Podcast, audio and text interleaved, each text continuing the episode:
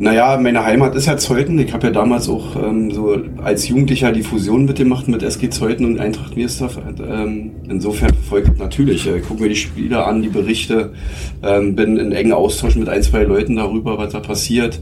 Hab mit Andreas Fafzinak, der bei mir um der Ecke wohnt, äh, stetig Kontakt. Insofern äh, verfolgt man das natürlich noch. Äh, ist, äh, immer im Herzen äh, für Eintracht Miersdorf Zeuthen Platz, ja. Weil dadurch, dass wir ja anderthalb Jahre oder zwei Jahre kompletten Stillstand hatten oder besser gesagt alles resettet wurde, stehst du theoretisch am Anfang. Wir können von Glück reden, dass noch einige da sind, ne, weil sie den, den Sport mögen.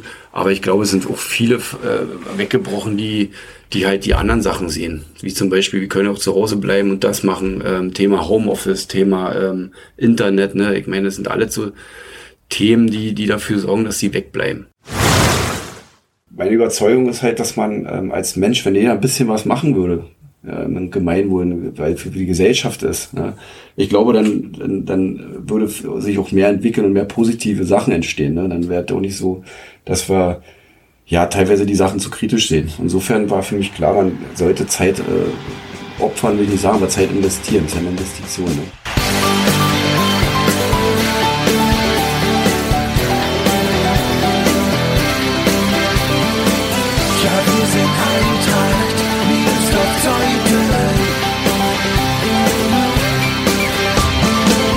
Damit herzlich willkommen zu Die Eintracht im Ohr, dem Podcast des SC Eintracht Meersdorf-Zeuthen. Daniel Gensig hatte 2012 großen Anteil am Brandenburg-Liga-Aufstieg. 25 Tore erzielte er damals, also genau ein Viertel aller Eintracht-Treffer. In dieser Episode spricht er über die Erfolgsmannschaft von damals, aber auch über seine erste Zeit an der Schulstraße und am Wüstemarker Weg. Denn Daniel begann seine Karriere bei der SG Zeuthen, die dann 1991 mit Eintracht Meersdorf fusionierte. Was ihn heute auszeichnet, ist sein ausgeprägtes soziales Engagement. Ehrenamtlich als Trainer beim FSV Eintracht Königs Wusterhausen und in der Vereinigung Sport in KW. Beruflich als Koordinator für Jugendsozialarbeit beim DRK Kreisverband Dame Flaming. Als solche hat Daniel einen besonderen Blick auch auf die Sportvereine wie unsere Eintracht, die bei der Bewältigung sozialer Aufgaben eine wichtige Rolle spielen können. Viele interessante Themen. Mein Name ist Gregor Rumeler und ich wünsche euch viel Spaß beim Zuhören. Herzlich willkommen, Daniel Gensig. Ja, guten Tag. Daniel, schön, dass wir uns hier treffen, hier im DRK-Zentrum in Königs Wusterhausen. Warum wir hier sitzen, darauf kommen wir später noch zurück. Erst einmal soll es ein bisschen um Fußball gehen. Du bist Trainer von Eintracht Königs Wusterhausen, hattest vor kurzem ein Testspiel gegen den SC Eintracht Meersdorf-Zeuthen, deinen alten Verein. Lief nicht so glücklich für deine Mannschaft. Kam da alte Erinnerungen an deine Eintrachtzeit am Wüstemarker Weg wieder hoch? Ja, na, auf jeden Fall. Also wir hatten ja damals mit, mit Kutter den Termin ausgemacht und haben uns dazu entschieden zu sagen, äh, wir wollen nochmal Eintracht gegen Eintracht spielen lassen in der Vorbereitung da war für mich natürlich gleich äh, ja so ein bisschen Kribbeln da und war natürlich gleich Feuer und Flamme für das Spiel, weil eigene Leute kennt man noch, die da spielen, ja, also mit denen man selber zusammengespielt hatte, Funktionäre kennt man von früher, beobachtet das natürlich, ähm, was da passiert, dass die Nachwuchs, äh, die jungschen Leute nachgezogen werden. Insofern war das für mich natürlich eine besondere Sache. Jan Wolter ist einer, mit dem du noch zusammengespielt hast. Marco Alisch. Marco Alisch. Genau. Das sind so die, die zu deiner Zeit schon für die erste Ja, Goethe und KW zusammengespielt damals ja. auch. Ähm, insofern äh, ist das eine klare Sache, dass man gegen Eintracht Mirsdorf Zweiten spielen muss. Ja. Also ich muss dazu sagen, ich bin ja im Trainerteam. Ja, ja. Nero Schwarz macht ja, sage ich jetzt mal, den Haupttrainer und wir unterstützen das. Ich habe ihn dann glücklicherweise vertreten dürfen. Insofern war das für mich noch besonders, weil ich dann natürlich die Hauptverantwortung hatte. 0 zu 7 ging das Spiel aus, hört sich erstmal klar an. Ihr spielt Landesklasse, eine Klasse niedriger als wir. Ähm, aber ihr hattet, glaube ich, viele Leute, die nicht an Bord waren. Ne? Ja, ich bin nicht der Freund darauf zu schieben, ähm, dass die nicht da sind. Äh, Mirsurf hat es an dem Tag super gemacht und wir hatten auch wirklich einen raben schwarzen Tag. In der Höhe auch völlig verdient. Äh, wir haben an dem Tag gar keinen Stich gesehen. Ähm, und man hat deutlich gesehen, wie man das System, was wir eigentlich auch spielen wollen, spielen sollte. Insofern für uns total super äh, Vorführung, wo wir viel, viel lernen konnten. Also insofern bin ich zwar traurig und ein bisschen enttäuscht, aber auf der anderen Seite äh, dankbar für die Lehrvorführung. Wie eng verfolgst du doch das Geschehen bei Eintracht Meersdorf-Zeuthen? Wie nah bist du noch dran? Naja, meine Heimat ist ja Zeuthen. Ich habe ja damals auch ähm, so als Jugendlicher die Fusion mitgemacht mit SG Zeuthen und Eintracht Miersdorf. Ähm, insofern folgt natürlich. Ich gucke mir die Spiele an, die Berichte, ähm, bin in engen Austausch mit ein, zwei Leuten darüber, was da passiert. habe mit Andreas Fafzinak, der bei mir um die Ecke wohnt, äh, stetig Kontakt. Insofern äh, verfolgt man das natürlich noch. Äh, ist, äh, immer im Herzen äh, für Eintracht Miersdorf zweiten Platz, ja. Gibt so eine so eine ganz besondere Erinnerung, schöne Erinnerung an deine Eintrachtzeit?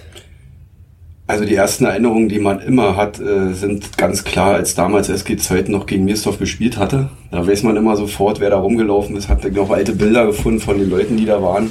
Ähm, da denkt man sofort zurück, ja, wie es da unten äh, in Zeuthen war, wo jetzt der Kunstrasenplatz ist. Ja, das sind so die ersten Bilder, die man im Kopf hat. Ne? Die ganzen Leute, wenn ich an die Knobrüder denke, die da rumgerannt sind, Sevenstern oder wie die alle heißen.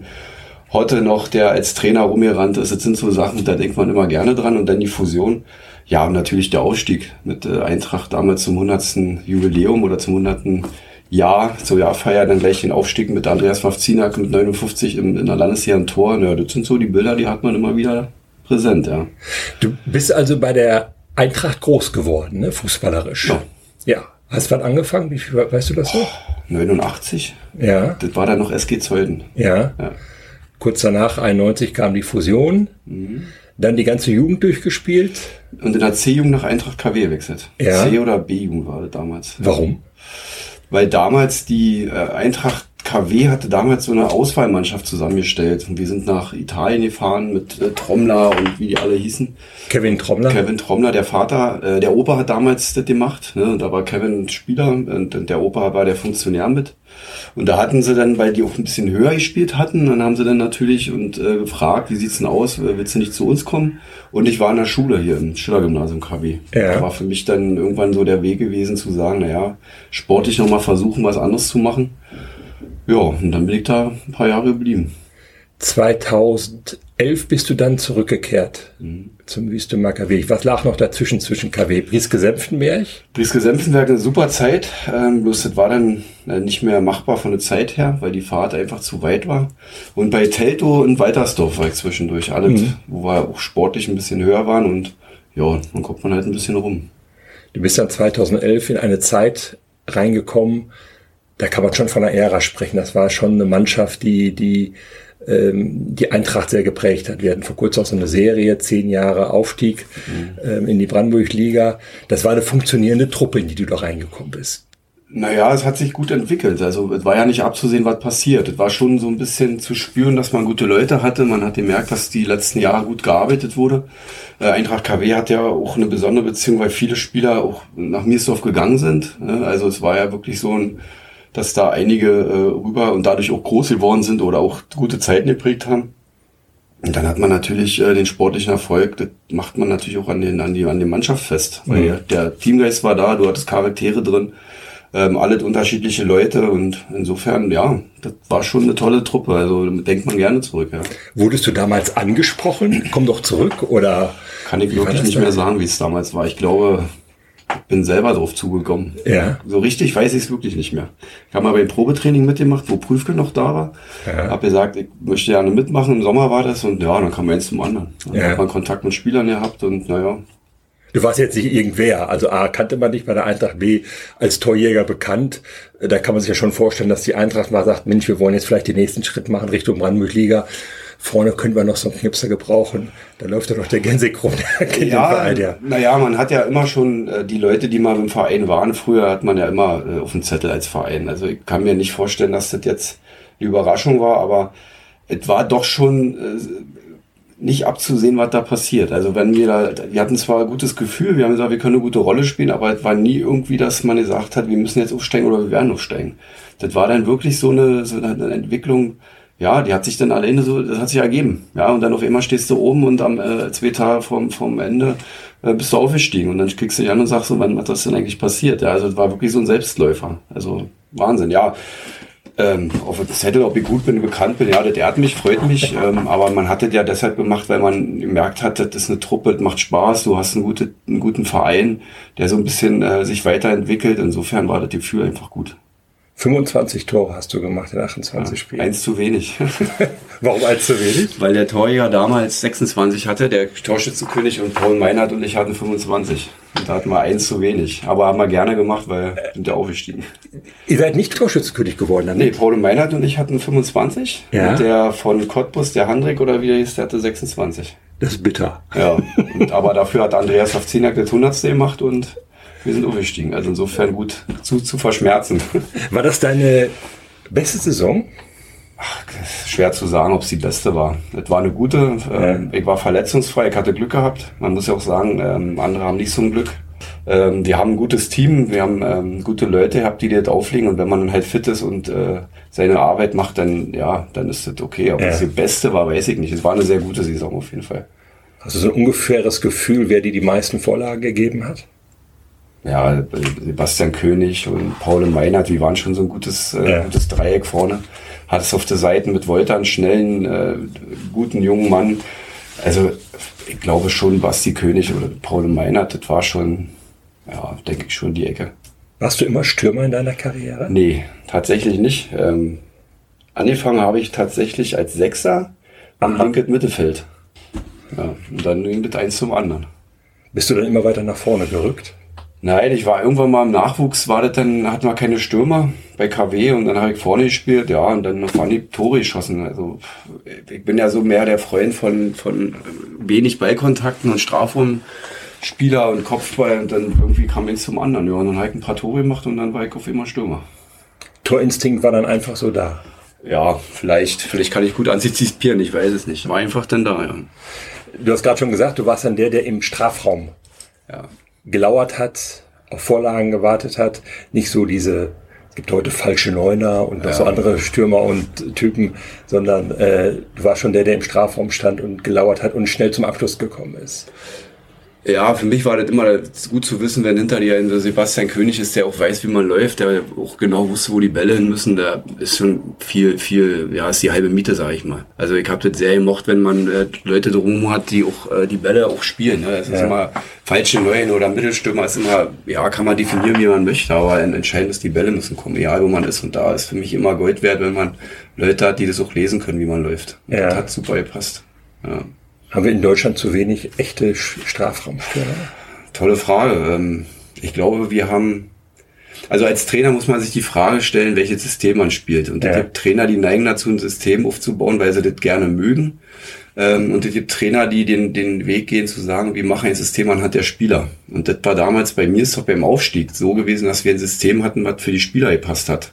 Ja, also es war nicht so, wir müssen jetzt das System spielen, weil, sondern wir haben die, die Spieler gehabt und haben das System gespielt. Und in Deutschland ist teilweise das Problem schon, dass man versucht, modernen Fußball, moderne Systeme zu spielen, aber vergisst, welche Leute man hat. Ich glaube, das ist das Problem. Ob man nun, ich glaube, wir haben schon gute Stürmer, aber die, man könnte dazu neigen zu sagen, die passen nicht ins System. Hatte so ein bisschen das Gefühl, so nach Klose, äh, der so ein richtiger Strafraumstürmer war, Kopfball stark, ähm, schnell zum Abschluss kommt. Da war noch so ein bisschen Mario Gomez. Also danach so der richtige Vollstrecker im Strafraum, den hatten wir danach nicht mehr.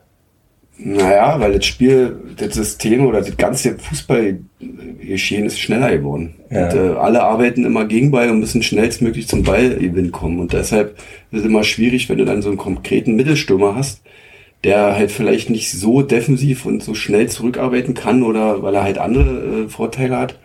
Das ist immer die Frage. Und das meinte ich mit System. Ja? ja. Das System heute sieht halt vor, dass alle vorne in Bewegung sind, sich gegen den Ball arbeiten, ähm, fallen lassen, äh, alle nach vorne mitarbeiten. Das war ja früher anders. Also, auch wenn es äh, früher vor zehn Jahren oder fünf Jahren ist.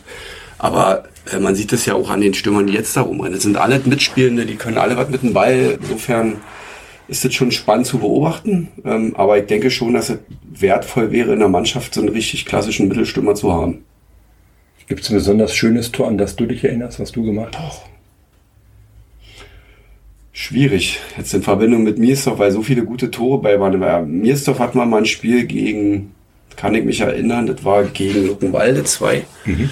Da war eins bei, wo ich sage, da war ich selber erschrocken, ähm, dass das so funktioniert hat, weil ich auch noch mit links war. Der, da haben wir auch, glaube ich, 7-0 gewonnen an dem Tag oder 6-1, aber ziemlich hoch gewonnen. Ja. Und da war eins bei, wo ich sage, doch, das erinnere ich mich gerne. Das war ein schöner Ball, äh, rausgespielt. Ich konnte mit der Brust annehmen, gehe so auf die linke Seite von der Strafraumkante und nimm den dann äh, den zweiten oder dritten Kontakt Volley mit dem linken Bein und der ist dann oben eingeschlagen in rechten Winkel. Das ist schon toll gewesen, würde ich sagen. Hm, Überraschung. Es gibt ja so Jubeltypen, Leute, die abwinken, cool abwinken, sagen, komm, Tor gemacht. Leute, die zur Eckfahne rennen und die rausreißen und mit der Eckfahne wehen. Wie hast du das so gemacht? Das kam immer drauf an. Also ich habe mir nie überlegt, wie ich jubel. Das war immer eher so aus der, aus der Situation heraus. Es ist natürlich klar, wenn man ein Tor macht, wenn man 4-0 hinten liegt, dann ist es 4-1, dann jubelt man nicht, weil man selber enttäuscht ist. Gleiche, wenn man so 7-0, ne, dann ist es halt so, okay, halt schön, das klingt jetzt bescheuert, aber es hängt von der Situation ab. Wenn mhm. zum Beispiel 2-1 gegen dich steht und du machst 2-2 oder 3-2 sogar, dann jubelst du natürlich anders, weil du völlig emotional dabei bist. Ja. Mhm. Also insofern hängt das von der Situation tatsächlich ab. Der Moment des Aufstiegs war ja in der Saison 2011, 2012 das 7 zu 1 gegen Blankenfelde Marlow, vorletzter Spieltag. 7-2? 7-2, meine ich, ne? 7-2, ja. ja. Und der Rivale Hohenleibisch hatte überraschenderweise verloren. Das habt ihr dann nach dem Spiel kurz nach dem Abpfiff erfahren. Damit stand fest, ihr seid aufgestiegen. Wo warst du in dem Moment eigentlich? Also das Spiel wurde vorher ausgewechselt, ähm, weil wir hatten ja noch mehrere gute Leute draußen. Ich wusste in dem Spiel, ich wurde ausgewechselt. Und ja. äh, mir war das eigentlich im Endeffekt egal, weil wir waren ja in der Situation, ähm, wir konnten es ja irgendwie auch am letzten Spieltag noch entscheiden. Aber als man dann gehört hat, die haben 2-1 verloren, da war ich auf der Bank draußen und wir sind dann aufs Feld gerannt und das war dann wie so eine, ja, wie die ganze Saison, das war so eine, so eine Welle der Euphorie. Das ja. war so völlig... Äh, nicht Knoten gelöst, will ich nicht sagen. Das war einfach die Belohnung von allem und alle wussten, Mann, äh, wir haben jetzt was geschafft. War so diese, diese, diese noch zusätzliche i-Tüpfelchen auf so eine Art Befreiung. War wirklich, die Eintracht ist wer, die Eintracht ist jetzt in der Verbandsliga oben, hat äh, deutliche Favoriten in den Schranken gewiesen und äh, mit uns hat ja so keiner gerechnet. Ja. dann hast du erst mal gemerkt, was du geschaffen hast. Das ist schon was in der Brandenburg-Liga für Eintracht Meersdorf-Zeuthen, ne? Damals war äh, Brandenburg Liga, also ich will jetzt nicht sagen, dass die, die Qualität eine andere ist, aber das war damals in der Situation, Situation schon so, wo man sagen muss, da sind richtig Hochkaräter gewesen mhm. in, der, in der Verbandsliga. Ähm, insofern war das schon eine Sache, wo man sagt hat, als Spieler musst du in der Verbandsliga spielen. Mhm. Wo ordnest du diesen Aufstieg in deiner persönlichen Erfolgsskala ein?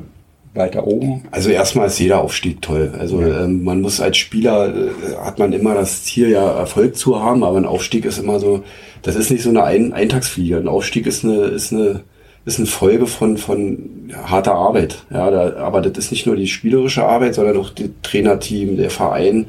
Das kostet ja unheimlich viel Zeit. Ja. Der, die Leute gucken zu einem auf, da entsteht auch dann ein gewisser Druck. Ähm, insofern ist jeder äh, Aufstieg ein Erfolg. Mhm. Also da, da, wer was anderes sagt, natürlich hat der eine einen anderen An Anstrich als, als, sag ich mal, wo wir mit, mit Brieske aufgestiegen sind oder wo wir mit Weitersdorf aufgestiegen sind. Das hat einen anderen Anstrich. Ne? Brieske war eine ganz andere Welt. Das war ja damals die Glück auf, dass, wenn man da hingekommen ist, da die alten Leute dann, die teilweise in der DDR-Liga gespielt haben, ähm, der Verein, der ganz anders aufgestellt war. Insofern ist das schon doch ein besonderer Aufstieg gewesen. Weil auch wie gesagt, das nicht zu erwarten war. Das war ja. keine Zielsetzung da, wir müssen aufsteigen, äh, aufsteigen. Das war keiner, der von außen gesagt hat, wir sind der Heimfavorit. Das war wirklich so äh, was ganz Besonderes, muss man sagen. Also doch ein besonderer Aufstieg. Und das Dolle war, ihr wart dann in der Brandenburg-Liga und habt euch in der ersten Saison richtig, richtig gut geschlagen. Ja.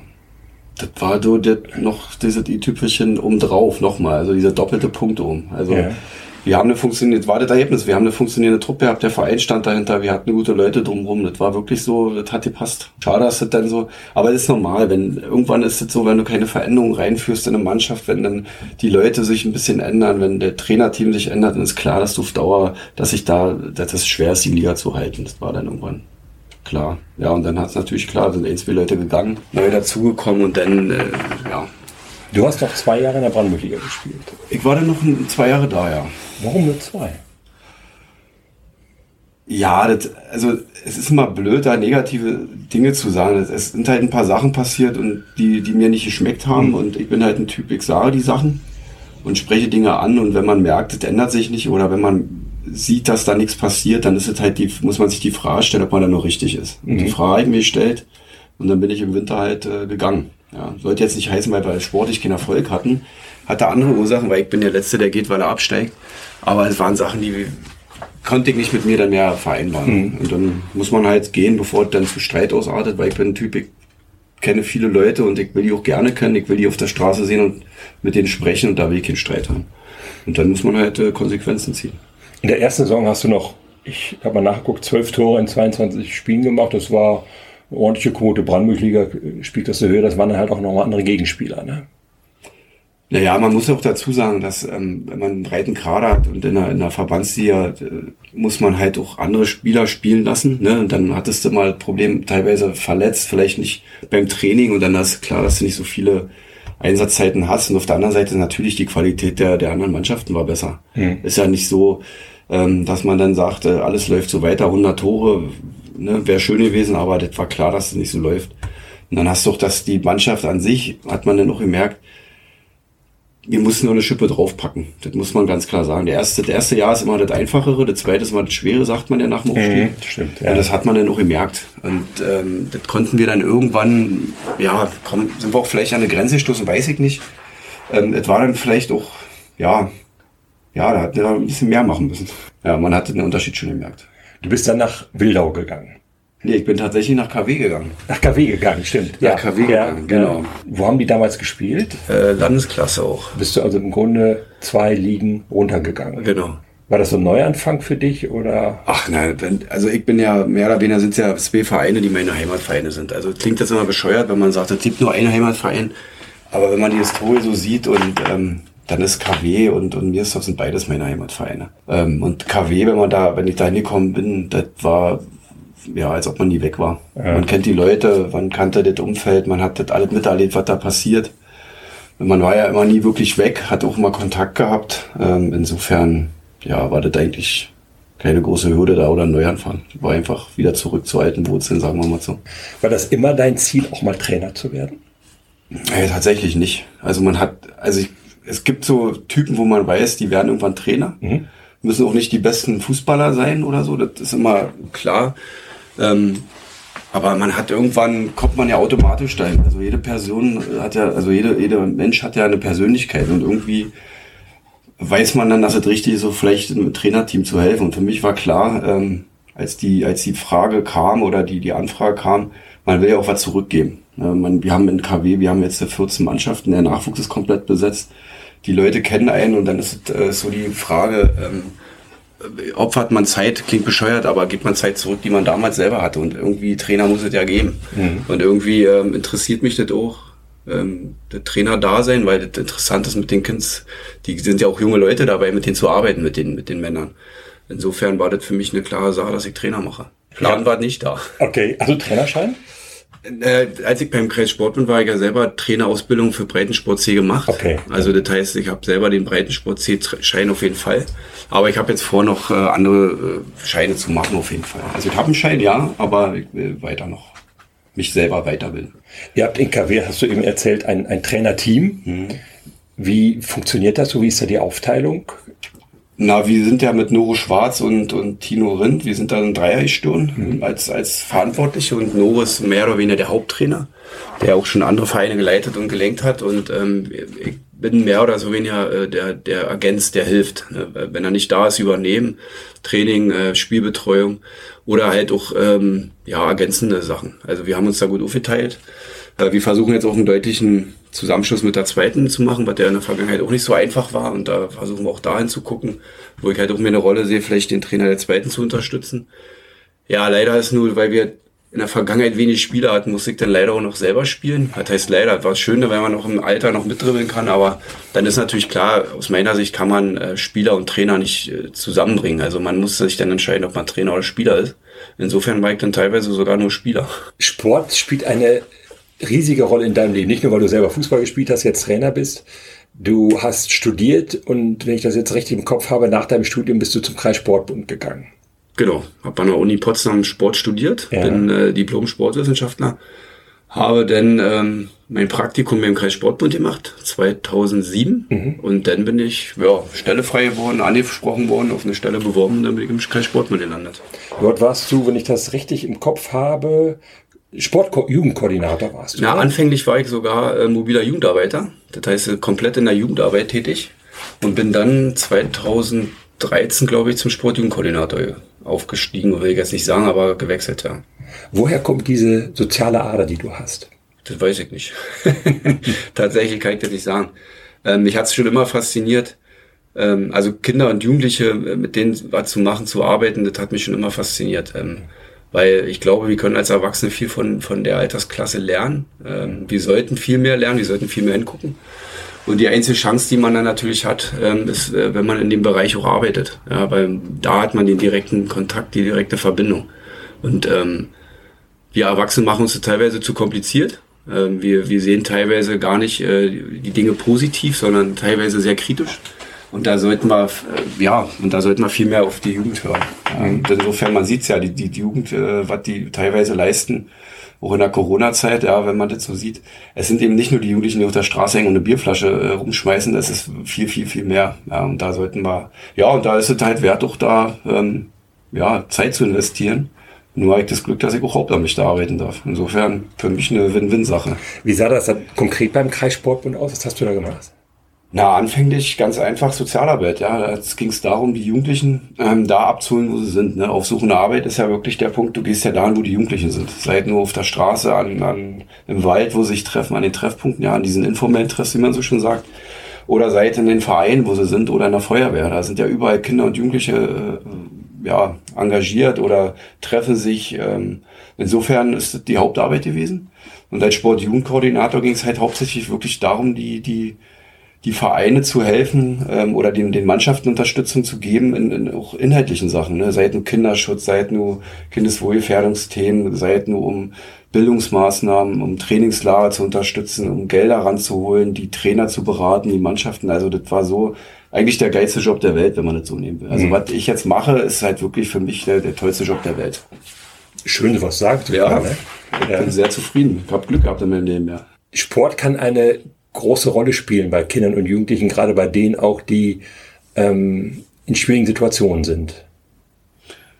Naja, man muss dazu sagen, Sport hat sich ja auch besonders in den neuen Bundesländern äh, deutlich gewandelt. Ne? Früher war das so, Sport, da hast du deine einen, einen ja, seine einen Sportartenverein, ja, wo du Fußball spielst, Volleyball spielst.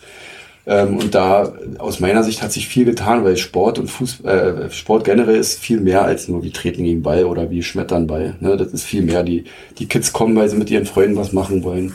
Die Vereine, die machen drum um Vereinsfeste, die machen Trainingslager, die ähm, die Eltern kommen. Ne? Wir haben zwar noch ein bisschen Nachholbedarf im Gegensatz zu den, den äh, alten Bundesländern, die, die Vereinsstruktur. Aber äh, Sport ist viel mehr als nur wir machen äh, Sport. Ne? Und da, da glaube ich, ist auch wert. Und deshalb ist es für mich eines der attraktivsten äh, Berufsfelder. Äh, man kann so viel machen und entwickeln, weil wir, wir deutlich noch Entwicklungspotenzial haben. Ne? Mhm. Insofern, ja. Sind Kinder angesichts von sozialen Medien, von irgendwelchen Daddelspielen, die es so gibt, heute schwieriger zu motivieren, Sport zu machen? Ja, das ist eine schwierige Frage, weil wir haben ja jetzt eine Situation, die gab es in der Form so noch nicht. Ne? Also wir haben ja die volle Breitseite bekommen mit, mit Corona. Mhm. Ähm, Corona zeigt ja deutlich auf, wo es in der Gesellschaft hapert. Also ich, viele sagen ja immer, äh, Corona hat aus uns was gemacht. Ja, auch.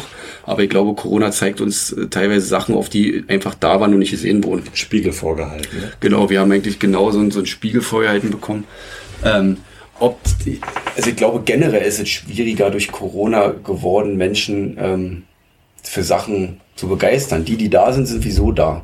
Aber es ist schwieriger, glaube ich, geworden, oder besser gesagt, es wurde aufgezeigt, was wir tun müssen, um Leute zu erreichen. Und da geht's halt viel um, um subjektive Sachen. Wie ist die Stimmung vor Ort? Was habe ich als Angebote? Ähm, da komme ich mal zum Thema E-Sports. Ja, wir haben ja auch einen E-Sports-Verein gegründet noch nebenbei, ähm, wo man sagt, naja, wir müssen die Leute auch vielleicht anders erreichen. Ne? Ich meine, ich, es schließt sich ja nicht aus. Diskussion damals vor Jahren war ja, sind denn kommerzielle Anbieter eigentlich Konkurrenten? Ähm, ich sage nein, das ist eine Ergänzung. Es sollte eine Ergänzung sein. Mhm. Ne? Das ist genauso Vereinssport und kommerzieller Sport, Fitnessstudios sollten sich ergänzen. Und genauso sich das mit E-Sports, genauso sich mit diesen Daddelspielen, was du meintest. Mhm. Ich glaube, man muss es nur äh, aktiver zusammenbringen. Und dann kann ich mir vorstellen, dass es wieder ein bisschen ein Stück weit leichter, die Leute hinter den Ofen vorzulocken. Aber ja, es ist schon äh, komplizierter geworden.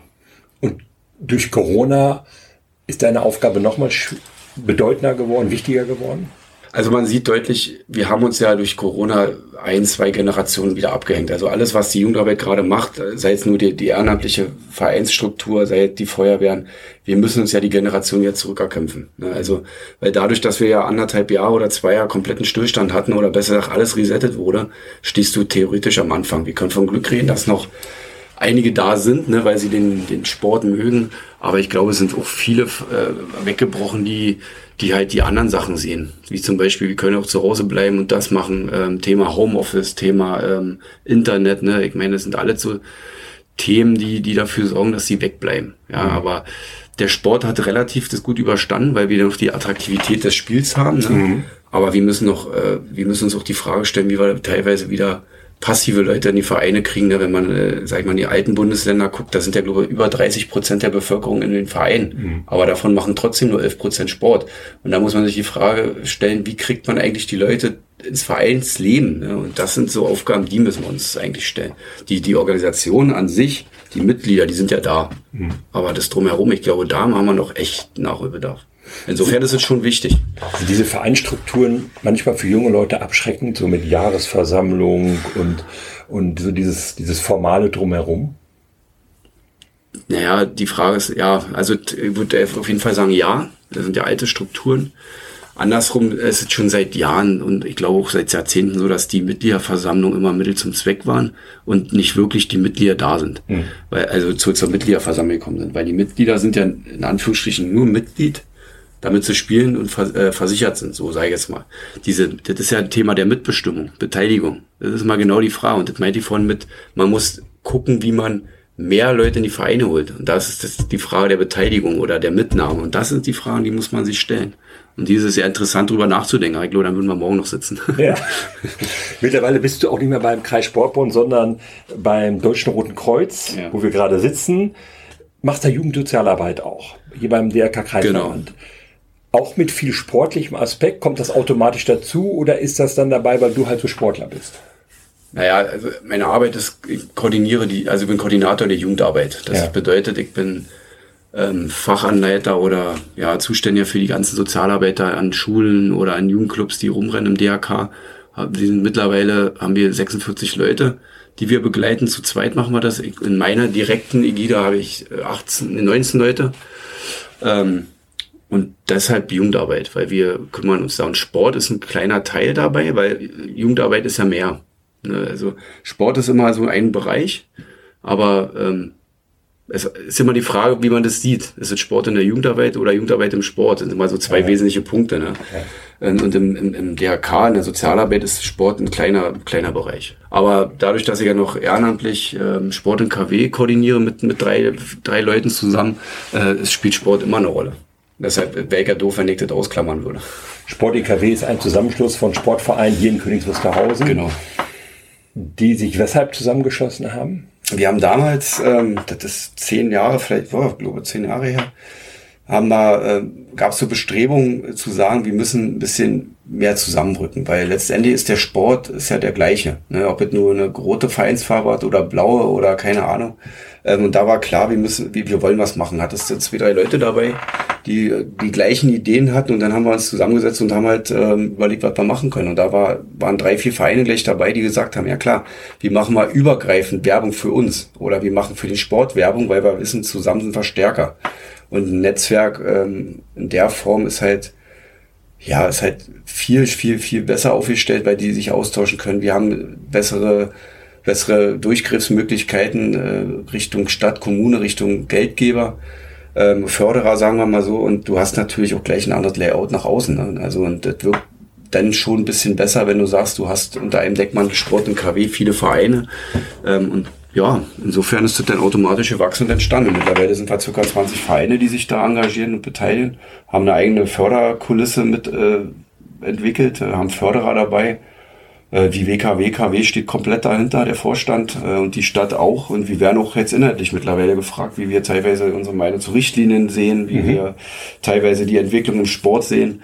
Insofern, ja, das ist auch wieder eine tolle Entwicklung gewesen. Du bist hauptamtlich jetzt hier beim DRK, du bist Trainer bei der Eintracht, du bist, machst mit bei Sport in KW. Bleibt eigentlich noch Zeit für andere Dinge?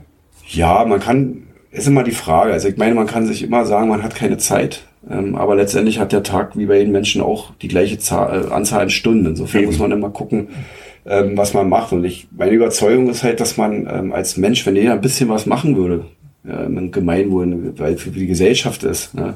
Ich glaube, dann, dann, dann würde sich auch mehr entwickeln und mehr positive Sachen entstehen. Ne? Dann wäre es auch nicht so, dass wir ja teilweise die Sachen zu kritisch sehen. Insofern war für mich klar, man sollte Zeit äh, opfern, will ich nicht sagen, aber Zeit investieren, das ist ja eine Investition. Ne? Mhm. Insofern, na klar hat man noch Zeit, weil Familie ist für mich wichtig. Und ähm, ich habe das Glück, dass ich durch die, durch meinen Job und durch dieses Netzwerk halt auch viele Sachen verbinden kann. Ne? Ich meine, wir arbeiten gerade dran, dass wir viel in den Schulsanitätsdienst mehr gehen, dass wir viel in, in eine Ausbildung, ja, Erste-Hilfe-Kurse, alles mit dem DRK. Und da ist natürlich klar die Verbindung Sport und KW äh, die Verbindung zum DRK äh, für mich klar, das kann man kombinieren. Ja, und KW, naja gut, das hatten wir ja schon eine Herzenssache. Ne? Wann führt es dich mal wieder zum Wüstemarker Weg? Ja, immer wieder gerne. Ich äh, mag ja das Vereinsheim, das alle drum und dran, ja, gerne als Zuschauer, als Besucher, wenn die Zeit das zulässt. Aber dadurch, dass ja Eintracht KW die gleiche Spielzeit ja. immer hat, ist es schwer. Aber ähm, ich komme immer wieder gerne. Ich fahre ja öfter vorbei. Ne, halt doch mal an. Damals, wo der Sturmschan war, äh, viel mit Andreas in Kontakt gewesen. Das, da blutet das Herz natürlich, mhm. wenn man das sieht. Aber ich komme mal wieder gerne zu euch. Sehr schön. Zu diesem Podcast gehört ein kleiner Fragebogen. Mhm. Ich 20 Griffspaare und ich möchte dich bitten, dich möglichst schnell für den einen oder für den anderen zu entscheiden. Geht auch einfach. Ich versuche Ja, geht auch einfach los. Linksfuß oder Rechtsfuß? Egal. Hund oder Katze? Hund. Pizza oder Pasta? Egal. Singen oder tanzen? Ach Gott, beides. Berge oder Strand? Ja, Strand. Sommer oder Winter? Auch egal. Eigentlich eher Sommer. Hertha oder Union? Union. Früh aufstehen oder lange schlafen? Ach, mit Kind schwierig, aber eigentlich lieber ausschlafen. Geld ausgeben oder sparen? Ausgeben. Geld oder Ruhm? Oh, will ich nicht antworten. okay. Sport schauen oder Sport machen? Beides tatsächlich. Guckst du viel äh, Fußball im Fernsehen oder Sport im Fernsehen? So, wenn ich kann und Zeit habe, ja. Fußball oder auch andere? Ja, auch. Nur Fuß, ja. Nee, alles. Sport ist alles. Okay. Auto oder Fahrrad? Auto. Psst. Aufzug oder Treppe? Oh, tatsächlich definitiv Aufzug. Fisch oder Fleisch? Fleisch. Krimi oder Komödie? Auch beides. Theater oder Kino? Auch beides. Dusche oder Badewanne? Äh, gerne Dusche, äh, Badewanne, aber äh, meistens Dusche. Jeans oder Jogginghose? Jogginghose tatsächlich. Stadt oder Land? Auch beides. Also es darf nicht das eine oder das andere sein. Also Land, zu viel Land ist doof, zu viel Stadt ist doof. Okay. Unter Wasser atmen oder fliegen können? Beides schön. Vielen Dank, lieber Daniel, dass du die Zeit genommen hast, so ein bisschen von dir erzählt hast, über alte Zeiten berichtet hast und äh, mach weiter bei deiner wirklich spannenden, tollen Arbeit. Ich glaube, das ist ganz, ganz wichtig. Wäre gut, wenn es mehr von deiner Sorte gäbe. Und wenn du Zeit hast, schau mal wieder bei, vorbei am Wüstemarker Weg. Bist herzlich willkommen. Ja, vielen Dank. Also auch die Chance, hier äh, die Fragen zu beantworten. Ähm, ihr solltet auf jeden Fall weitermachen. Ich glaube, das sollte auch äh, Vorführeffekt für andere Vereine haben oder besser gesagt auch deutschlandweit strahlen. Ähm, ich werde doch schön berichten in meinen Möglichkeiten und ja, tolle Arbeit, was ihr da macht und macht so weiter und ich komme gerne wieder vorbei. Sehr schön, vielen Dank. Gerne.